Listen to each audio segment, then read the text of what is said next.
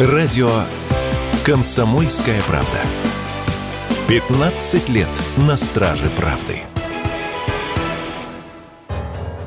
Продажи книг Стивена Кинга в России рухнули почти на четверть. Писатель впервые за долгое время выбыл из топ-5 самых издаваемых в нашей стране. С 2019 по 2022 он также был самым популярным автором среди цифровых книг, сместив с пьедестала Дарью Донцову. Однако в прошлом году первое место среди электронных изданий занял Достоевский.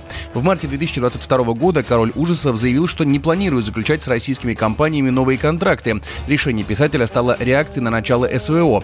По итогам прошлого года года Кинг занял лишь седьмое место в рейтинге самых издаваемых авторов. По словам экспертов, книги американского писателя начинают исчезать из магазинов, так как запасы кончаются, а переводом новых произведений Кинга практически никто не занимается. Об этом радио «Комсомольская правда» рассказал генеральный директор издательской группы «Альпина Паблишер» Алексей Ильин.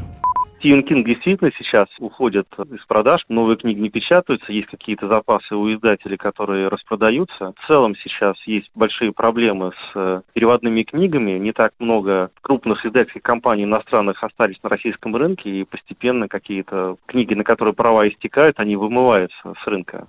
Но, как говорится, свято место пусто не бывает. На освободившиеся от ушедших из России авторов полки начали массово приходить другие зарубежные авторы.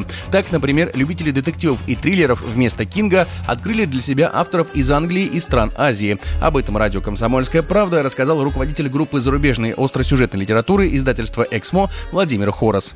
Хотелось бы, конечно, вспомнить сразу о наших звездах. Это Алекс Михайлидис со своим романом «Безмолвный пациент». Ну, конечно, Майк Омер с его блестящими трилогиями про Зои Бентли. Нельзя не сказать о резко возросшей популярности азиатских триллеров, китайских, японских. И я так думаю, что уже потихонечку южнокорейских. Конечно, хочется вспомнить классические детективы Ханкаку, того же Содзи Тимаду, блестящие психологические триллерные романы Каная Мина, НАТО. Еще совсем недавно это все было экзотикой, да, сейчас это фактически уже данность, реальность и э, материал, на который, конечно, стоит обратить особое внимание.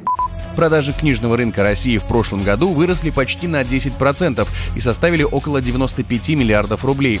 Эксперты прогнозируют, что в этом году рост рынка продолжится. Ожидается, что издательствами будет продано более 230 миллионов экземпляров на свыше чем 100 миллиардов рублей. Егор Волгин, радио «Комсомольская правда».